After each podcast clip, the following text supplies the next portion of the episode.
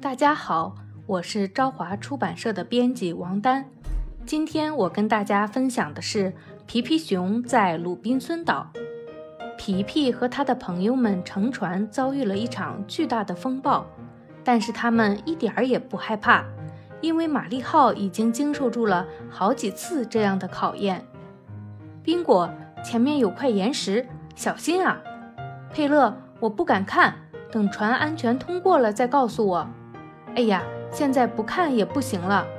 瞧，我们的舵手来了。佩勒，救命！我喘不上气了。看啊，是海难幸存者，需要我们送你们上岸吗？我从来没有过这样的体验，真有意思。你们没受伤吧？怎么会呢？谢谢你们送我们上岸。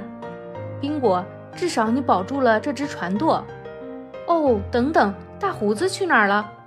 佩勒。快给我望远镜，希望我们能找到他。我们的船已经被冲到岸上了，大胡子应该就在不远处。太好了，他就坐在那儿，安然无恙，还悠然自得地叼着他的小烟斗呢。嗨，我叫克劳斯，需要我捎你们一程吗？你们的船实在是太小了。克劳斯的主意真是棒极了，我们不必再划船了。这个可怜虫就坐在那儿。他是累得睡着了，还是饿晕了？大胡子压根儿就没醒，他的摇椅也毫发无损。不管怎样，他都会感到开心的。他是如此珍爱他。哈哈，炖牛肉真香，连大胡子都醒了。咦，这是什么声音？奇怪的咔嚓声。嘿，小家伙，你可不能乱啃我们的船舵啊！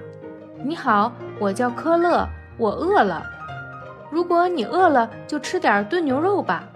我可不能用这么小的勺子吃。等等，这儿有个大点的勺子。你可真能吃啊！你们知道吗？我们现在是在鲁滨孙岛上。鲁滨孙是谁呀？皮皮熊。鲁滨孙已经去世很久了。呜，太可怜了。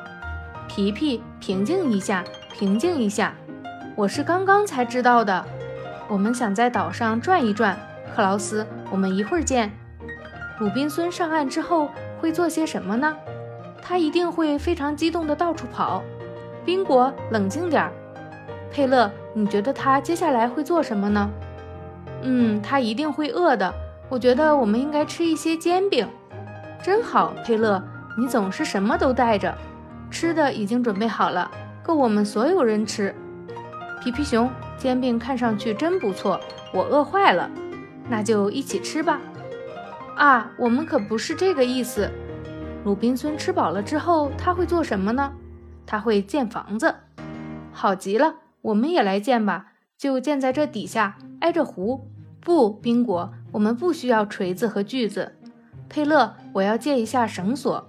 你知道皮皮打算干什么吗？我也弄不明白。原本我们是想建座房子，现在去湖边吧，那是我们的第一个工作站。佩勒和我好奇的要命，快告诉我们你打算做什么吧。皮皮，什么时候可以吃点东西啊？我又饿得不行了。科勒又饿了，看看我们能做点什么吧。这儿有口锅，这儿还有袋燕麦片儿，够我们吃了。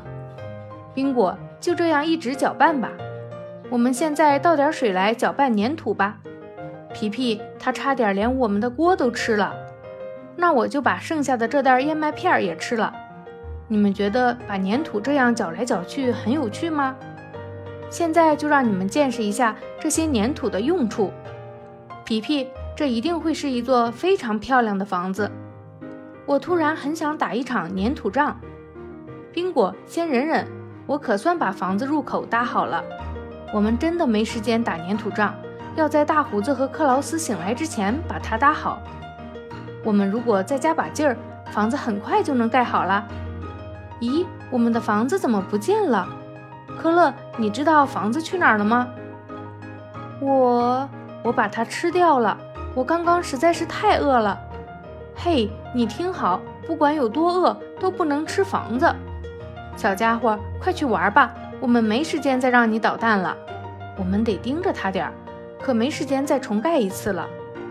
皮皮，我们要怎么搭屋顶啊？我们已经有一个屋顶了，我们直接把墙垒到树冠的高度吧。宾果，就这么蹲着吧，这样门就会很圆了。在粘土完全固定住之前，别摇尾巴哦。宾果，你看看你的身材多好啊！佩勒，我们还需要一些粘土。哦，这是我们的锯子，现在完全不需要它了。皮皮，咱们盖了这么久的房子还没盖完呢。宾果，你瞧，我们已经搭得这么高了，距离树叶也只有一小段距离了。我们现在甚至需要一架梯子才能爬上去。皮皮，你说的对，大胡子和克劳斯可能会目瞪口呆。来吧，大胡子，现在我带你参观一下鲁滨孙岛。在这块石头这儿，鲁滨孙遇见了他的朋友星期五。这棵棕榈树长得真快啊！这是一座什么塔呢？我也不知道，之前从没见过它。那不是皮皮吗？这座塔楼挺漂亮，它是用来做什么的呢？这不是塔楼，这是我们的房子，马上就完工了。皮皮，你们是够不到树顶的。树的生长速度可比你们的搭建速度快。好了，今天就跟大家分享到这里，请大家期待《皮皮熊在鲁滨孙岛》下。